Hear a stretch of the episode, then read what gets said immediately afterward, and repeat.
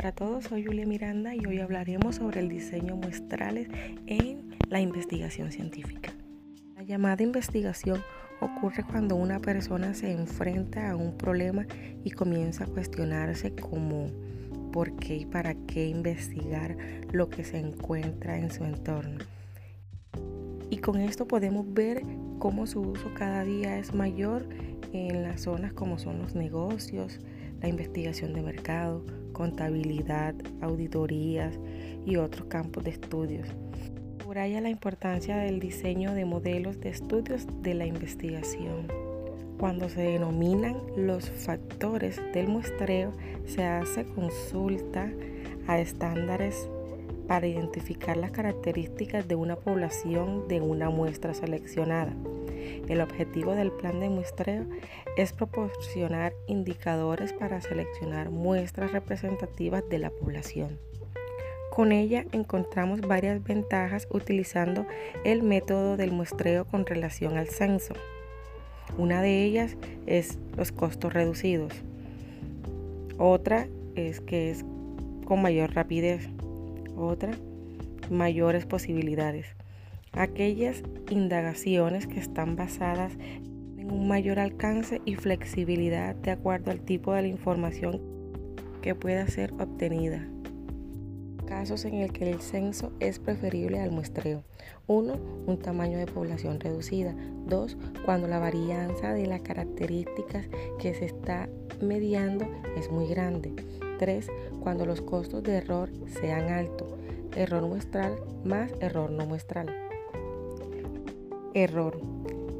Es de esperarse que ninguna investigación sea 100% precisa. Siempre existirán diferencias, unas veces muy pequeñas, otras veces grandes.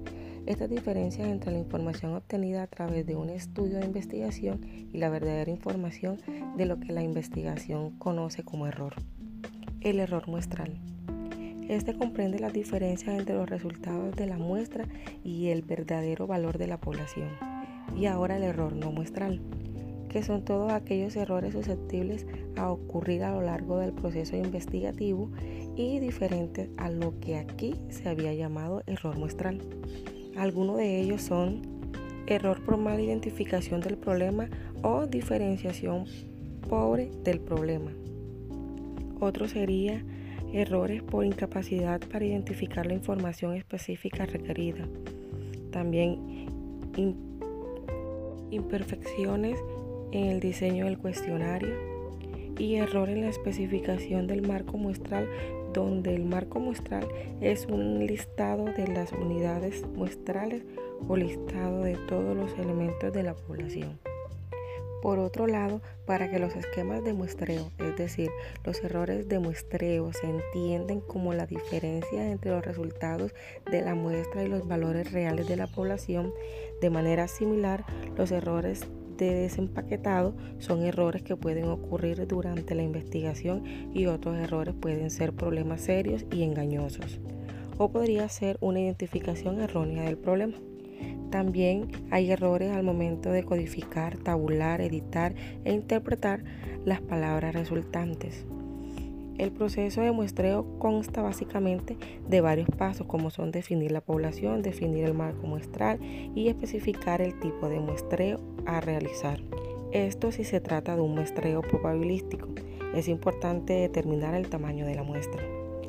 Dado lo anterior, cuando se habla de muestreo lo anterior, cuando se habla de muestreo estocástico, podemos conocer la probabilidad de que cada elemento de la población debe ser seleccionado, como si estuviéramos usando un muestreo no seguido.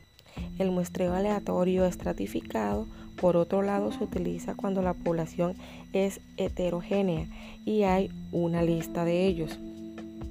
No se debe utilizar procedimientos no aleatorios si el propósito del muestreo es generar deducciones. De esta manera llegamos a la parte final del programa del día de hoy.